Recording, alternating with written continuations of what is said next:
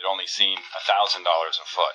So that's a really amazing growth. And all of this is being fueled by uh, a lot of cash. You know, 65% of all transactions in Miami are cash. Who are the buyers? Buyers come from all over the world. A lot of international buyers, a lot of South American, Russian, European. A lot of New Yorkers are the latest stories. You know, a lot of New Yorkers who want to establish residency. Um, Miami's becoming a, a very attractive metropolitan city. It's growing culturally and becoming very, very desirable for a lot of people from a lot of different places. And relatively speaking, even with those highs of $3,000 a foot on the high end, it's nothing compared to what you're paying in London or New York, for example, for similar properties. You talk about New York, you talk about London. It's also got to have good transport, right? I mean, it has to be a hub for people to get to and from. Talk about how Miami's role there is changing. Miami doesn't bode well or rank well in the transportation infrastructure uh, segment, but it is improvement. It is improving a lot. There's a major infrastructure project called All Aboard Florida, mm-hmm. which is slated to open the first phase in 2015, which is a high-speed rail between Miami and Orlando with stops in West Palm and Fort Lauderdale. And there's going to be a lot of transit-oriented development around there, connecting with the local transportation uh, hubs that are already set up. With that is coming a lot of investment in bike paths and bike trails and other things like trolleys and and, and uh, things that weren't uh, in existence in Miami before. It wasn't a, it's not a very transit oriented city. People drive. There's a lot of highways. Um, so that's changing, but it's changing. Air People, transport? Air transport just continues to grow. You know, it's, it's a very, very busy hub for, for destinations all over Latin America, Caribbean, Europe, um, direct flights to a lot of major cities. So it's, it's a major airlift city. Yeah, I mean the Miami port too is going through a big transformation with the tunnel being created because they they want to kind of tap into the the extra traffic hopefully that will come through the Panama Canal. I mean there's a lot of projects going on there.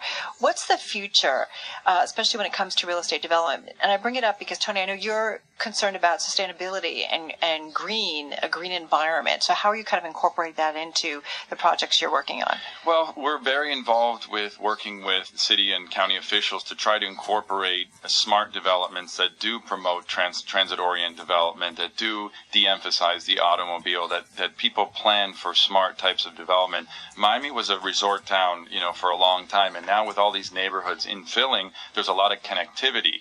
And so we're planning on how to, to de emphasize the automobile and make it a more walkable, walkable actual city like New York. Is it really possible to do it to a city that's been so entrenched in the automobile? Can you do it? I think you can. I think it's achievable, and I think that it's really, you know, it, it, it takes stakeholders, it takes, you know, uh, politicians, it takes county and planners, and, and a lot of effort. But it's happening. You're starting to see it. People are walking more in Miami. People are riding bikes more in Miami. People, you know, ridership is up at the metro rail. So things are changing. There's there's actually finally a connection from MIA, the international airport, through the intermodal to downtown, so you can actually get from the airport to somewhere. It doesn't connect to the beach. It doesn't connect yet to all aboard Florida, but it will. So there is progress, albeit slow. But to me, that's one of my biggest pet peeves is, is public transportation and transit. Mm-hmm. And I think that it will happen. And it, there is infrastructure happening, like you mentioned, with the port. And uh, there's just a massive growth happening in Miami. There's about 4 million square feet of new retail under construction um, in massive projects. Because the demand projects. is there. The demand is there. The growth is there. It's all cash. It's completely different, the fundamentals from the last boom, which was highly speculative. It was highly leveraged. You know, the capital markets are just starting to warm up. So it's, it's a different, it's a different environment entirely. And Miami has gone through this major cultural shift. You know, this latest boom is not, you know, fun in the sun and fast cars and and expensive apartments. That's certainly a part of it, but it's really going through a cultural renaissance with the new Perez Art Museum and a lot of major things happening in Miami. Tim Fox and Carol Massar speaking with Tony Cho, the founder and CEO of Metro One Properties, a specialist on South Florida and Latin America real estate markets. IBM has stopped giving fired employees information in severance packages that lists the job titles and ages of workers being let go a disclosure that helps a worker determine if there's cause for an age discrimination lawsuit. It's a Bloomberg best from our New York newsroom, and Irv Chapman has the story. Catherine, Greg, the move promotes arbitration instead of a lawsuit if a worker is laid off, and discrimination on the basis of age is against the law. Ross Eisenbrey of the Economic Policy Institute focuses on employment law. Sometimes they, as a condition of being hired, employees give away their right to sue and agree to bring any claim that they have about their employment as an arbitration case. Companies are generally better off with an arbitrator, Eisenbrey says. Employees do very much worse in arbitration than they do in federal court or state court. The win rates are much lower for employees in arbitration, and the damages that they tend to get are much lower in arbitration than they are in either federal court or state court. Juries will tend to have sympathy for an employee over a corporation.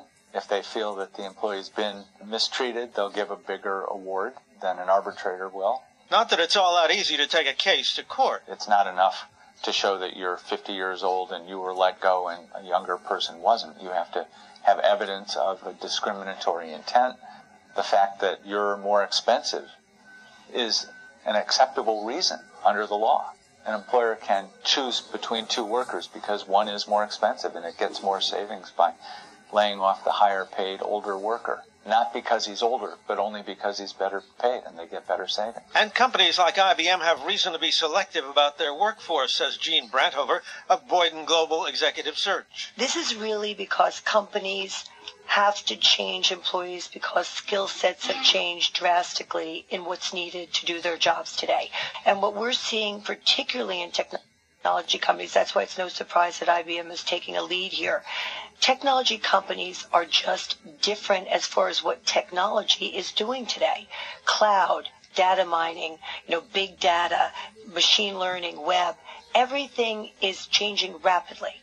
And unfortunately, employees in technology have not changed as rapidly. Again, that doesn't per se constitute discrimination against the old hands. It's not just younger workers. I've actually seen older workers that have changed their skill set and been able to keep up with the technology. So it's not just about an age issue, it's also a skill set issue. But of course, most of the young are much more in tune with today's technology.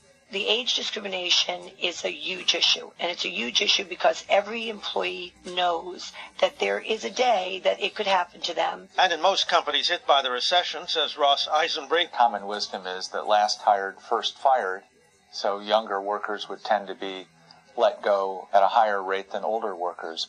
and in most companies, older workers have been waiting longer to retire. Retirement ages are rising, partly because they got hurt in their retirement plans. The prospects of finding another job are going to be hard for them, so they're tending to stay in their employment longer than they have in the past. And retraining a long serving worker is an extra expense. Catherine, Greg?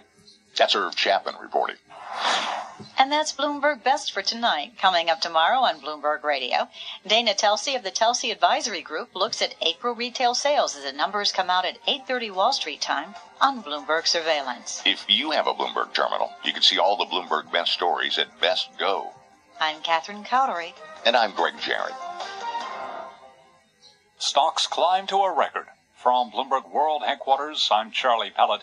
Technology stocks rebounded after a sell-off and deals activity boosted confidence in the U.S. economy. Doug Cote is Chief Market Strategist at Voya Investment. most investors are too too defensive, and what we're trying to do is this is the time to get into the market, despite the uh, lukewarm nature of the economic statistics. We actually call it the Goldilocks economy because it's not too hot, it's not too cold, it's just right. But that's all we need in this environment. Salesforce.com and TripAdvisor jumped at least 6.3% as all 41 members of the Dow Jones Internet Composite Index rose. The S&P 500 index climbed 18 points to 1896, a gain of 1%. Nasdaq up 71 points to 4143, a gain of 1.8%. Dow Industrials up 112 points, a gain there of 7 tenths of 1%.